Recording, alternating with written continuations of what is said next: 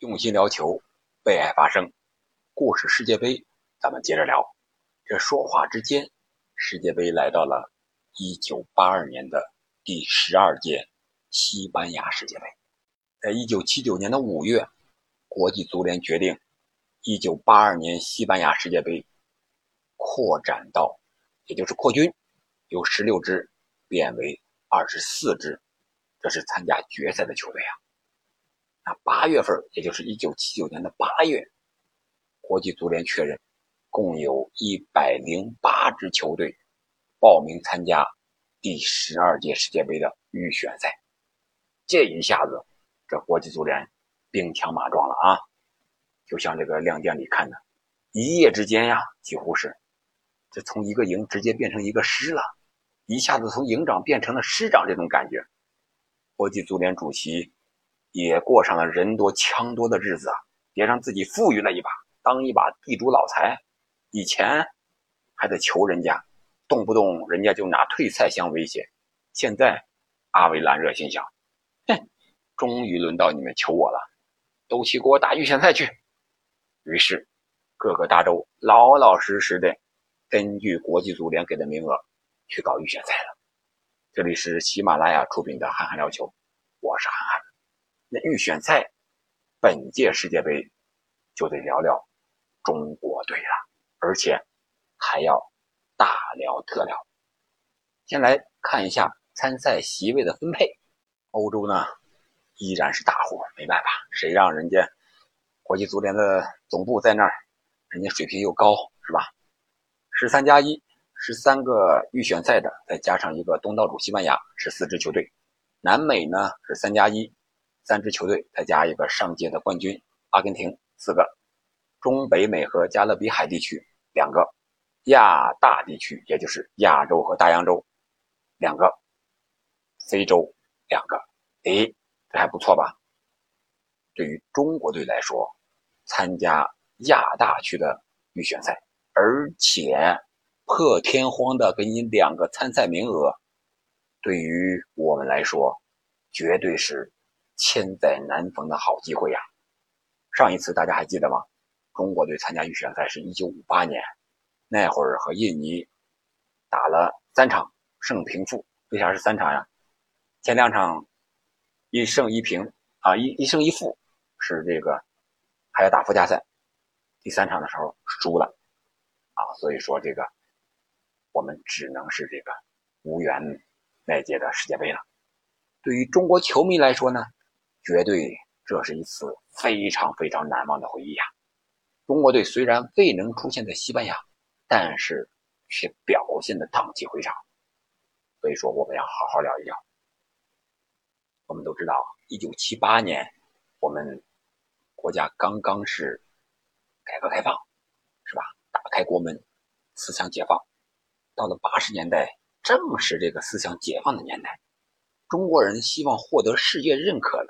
这个迫切心理呀，使得体育竞技成了第一个突破口，这是无法避免的。因为体育它一个国际交流的平台，特别是世界杯啊，那么多国家的参与，是吧？而且当时有了这个电视转播，是宣扬我们改革开放成就的一个地方。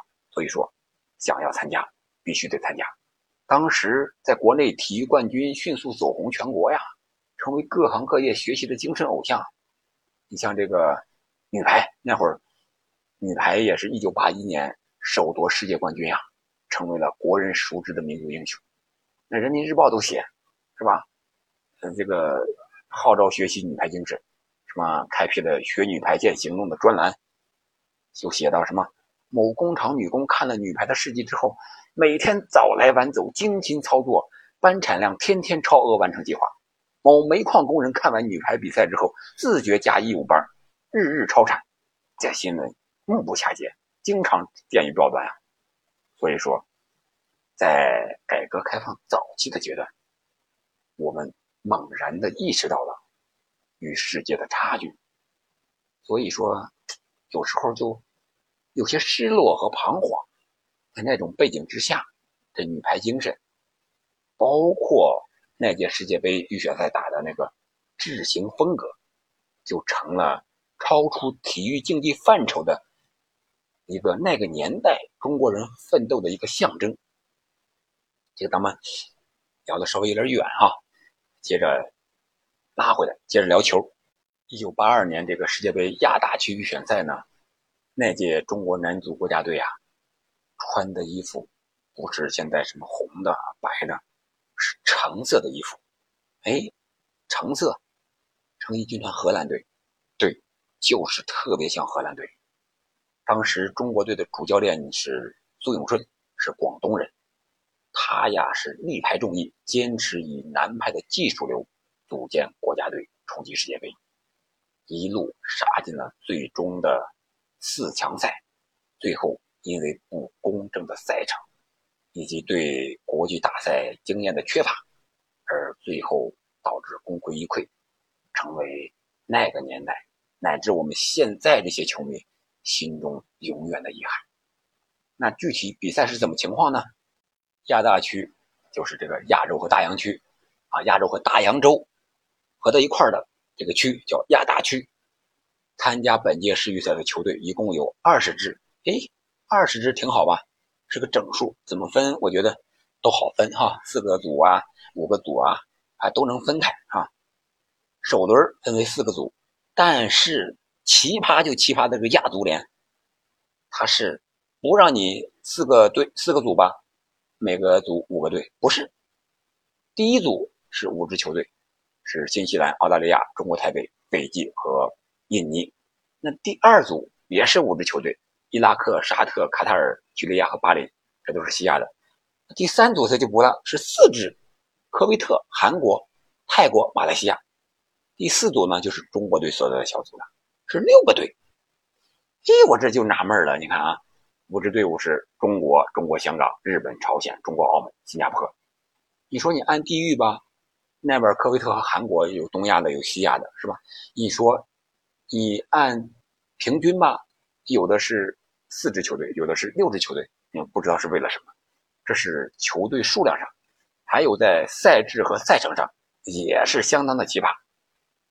四个小组，每个组只有小组第一名晋级第二轮的四强赛。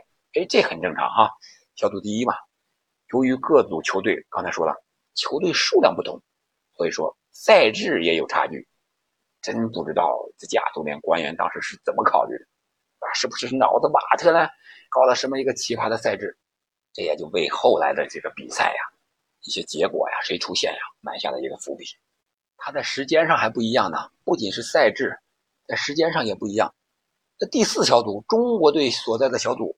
率先开打，比赛地点呢是中国香港。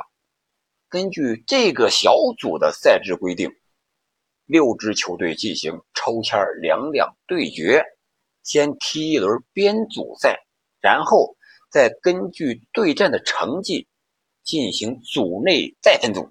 哎，这个这个赛制，哎呀，我从来没有听说过啊，没有见过，我自己都弄不明白是怎么回事，可能。朋友们听了之后也是云里雾里的，这我就和大家说说啊。一九八零年十二月二十一日，中国男足凭借替补出场的陈金刚在第八十九分钟的进球，以一比零绝杀中国香港，取得了一场非常关键的胜利。十二月二十二日，在这组中实力最强的应该是香港队，他们三比零战胜了中国澳门，而日本队呢，则是一比零力克新加坡。这根据比赛结果，朝鲜队进球数最多，成绩最好，所以说朝鲜队与另外两支输球的队伍，也就是中国香港和新加坡，分在一个组内的小组里边，是组内的 B 组，而中国队呢和日本队和中国澳门分在 A 组。你说这个有意思没意思啊？不知道是一个什么逻辑。然后 A、B 组再各进行单循环，两个组的在前两名再交叉对决，获胜者再进行一场决赛，最终决出本组的出线球队。弄明白了吗？哎呀，我是有点云里雾里的。接着看，十二月二十四日，也就是平安夜的时候，A、B 两组各赛一场，中国男足三比零完胜中国澳门，中国香港与新加坡是一比一。握手言和，日本队和朝鲜队是轮空了。那十二月二十六日呢，呃，中国男足凭借着荣志行的一脚世界波，一比零力克日本队，而 B 组呢，朝鲜一比零战胜了新加坡队，而香港和澳门是轮空了。这这轮二十八日，也就是小组赛最后一轮，日本是三比零战胜了中国澳门。中国香港呢是二比二逼平了朝鲜，中国男足和新加坡就轮空了，这样中国男足和日本队分列第一和第二，这是在组内组的 A 组里边，而 B 组里边呢是朝鲜和中国香港获得了前两名，这又该打了吧，是吧？十二月三十日，第四组的半决赛，朝鲜与日本队比赛率先开打，朝鲜队最终一比零。将日本队淘汰了。三十一号，中国和中国香港激战二一百二十分钟啊，被分出胜负。最终，中国男足是点球大战，五比四战胜了中国香港，进入了这个这个小组的决赛里边。决赛什么时候开打呢？到了一九八一年的一月四日，时间间隔也不长。中国男足在开场零比一落后的情况下。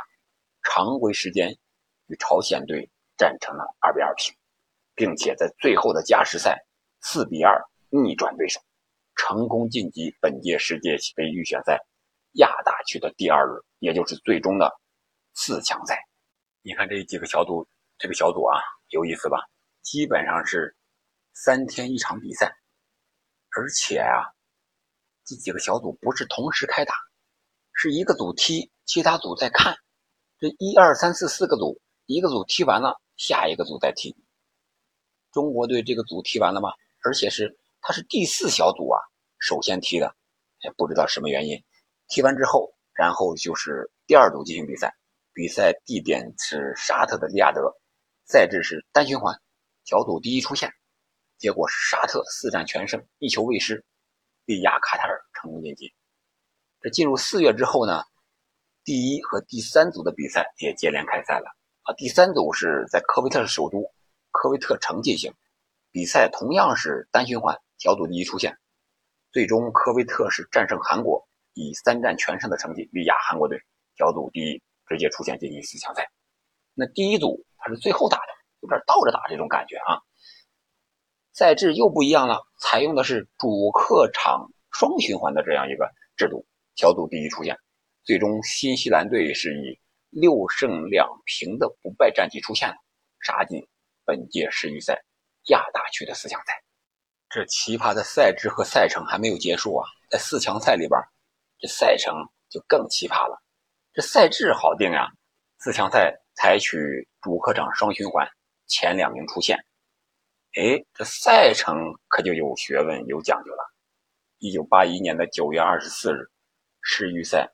亚大区四强赛正式开赛，率先登场的就是中国男足和新西兰队之间的对决。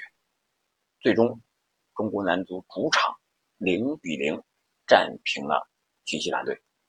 十月三日呢，中国男足客场挑战新西兰，最终零比一输给他了。而十月十日，新西兰继续的主场作战。他是主场输给了科威特，当时科威特是新科的亚洲的冠军吧，比较厉害。十月十八日，中国男足就在工体，凭借着荣志行和古广明、沈祥福的进球，三比零完胜了这个亚洲冠军新科亚洲冠军科威特。可以说那会儿中国队的实力可以吧，战胜了亚洲冠军啊。随后呢，科威特也是继续他的客场之旅，一比零战胜了沙特。在接下来的两场比赛中，是中国男足和沙特的两个回合的对决。由于当时中国和沙特还没有正式的建立外交关系，所以说两场比赛都被放在了这个马来西亚的吉隆坡进行的。十一月十二号，中国男足首战沙特，在开场十分钟就零比二落后的情况下，下半场连进四球，完成惊天大逆转，四比二获胜啊！这在中国足球的历史上绝对是极为少见的。一周之后，中国男足二比零再次战胜沙特，成功完成双杀，可能是这两场击败沙特为最后的比赛埋下了一个仇恨的种子。所以说，沙特放了水了。而十一月二十八日呢，新西兰队在主场二比二被沙特逼平了。你看这沙特的实力也可以吧，在客场能逼平新西兰，对吧？我为什么说这个呢？随后咱们再说。十一月三十日，中国男足客场挑战科威特，这是中国男足的最后一场比赛了。这场比赛如果我们打平了，我们就可以直接出线。这是从后边的以后的比赛结果来看的啊，不是现在就是踢比赛的时候我们还不知道。但是我们输了，零比一输了。那个科威特的十号叫叫叫什么呢？我也不知道，叫阿布拉杜啊，不什么什么，一记世界波远射。把中国队就是最后一场输了呗。这个时候，中国男足所有的六场比赛已经全部完成了。按照一般的赛制来说，应该同时完赛吧，对吧？但是另外三个对手科威特、沙特和新西兰还各有两场比赛没踢呢。一共就四个球队，你搞得这么复杂，真不知道这里边有什么乱七八糟的猫腻。你说有猫腻，他还真有猫腻。这不，马上发生在中国队的身上了。接下来的比赛，科威特是主场作战，二比零战胜了沙特，二比二战平了新西兰。要说新西兰有实力吗？确实也有实力，是吧？要不然他不会拖到那儿啊。这个时候，科威特的比赛也全部踢完了，六战四胜一平一负，积九分，他成了小组第一了。而中国队呢，是六战。三胜一平两负，积七分，排到了小组第二。中国的净胜球多呀，五个净胜球啊！十二月十九号的时候，本届世界杯亚大区四强赛最后一场比赛，沙特主场迎战新西兰，还记得吗？沙特在客场逼平了新西兰，而这场比赛之前，新西兰是积四分。啊，积五分，沙特呢已经被淘汰了，而且净胜球上和中国队也差五个，也就是说，中国队领先一个胜场，又领先五个净胜球，除非新西兰赢沙特五个球以上，直接淘汰中国队。但是这个事情它就发生了，刚刚好。沙特在主场就输给了新西兰五个进球，你看看，这一下子来了个措手不及。本来是手拿把攥要进军西班牙了，结果还得打一场附加赛。那个时候，中国队已经提前放假了，准备过年之后集训参加八二年的西班牙世界杯了。结果匆忙之中。在召集这些国脚回来参赛，那个时候信息又不通畅、不发达，一个星期之后才把人召集好。结果一月十号这比赛就开打了。你想想，这没训练，人员集中又难，那还能有好结果吗？结果匆忙上阵的中国队在最后的附加赛里，未能扛住新西兰的身体冲击，一比二失去了最终的出线权，饮恨绿茵场。当时有报道说呀，就是只差半步就到西班牙呀，确实非常遗憾。但是那届脚法非常秀丽华丽的中国队，还是给世人留下了非常好的印象，值得让我们铭记一下。当时教练是苏永春、张洪根，还有胡志刚，还有球员是荣志行，有的叫荣志行，是银行的行。但是人家这个意思是，他的父母给出的解释是，做人要志在必行，所以说这个字念行。而荣志行自己的解释呢是，千里之行，始于足下，所以说念行没有问题，不能念行。荣志行，陈锡荣、左树生、陈金刚、刘立福、黄向东、杨玉敏、吴广明、李福宝、徐永来、沈祥福。吴玉华、黄军伟、林乐峰、蔡锦标、王峰、刘志才、池尚斌、臧蔡玲、刘承德、李福胜、曲建平、杨宁，这里边好多名字。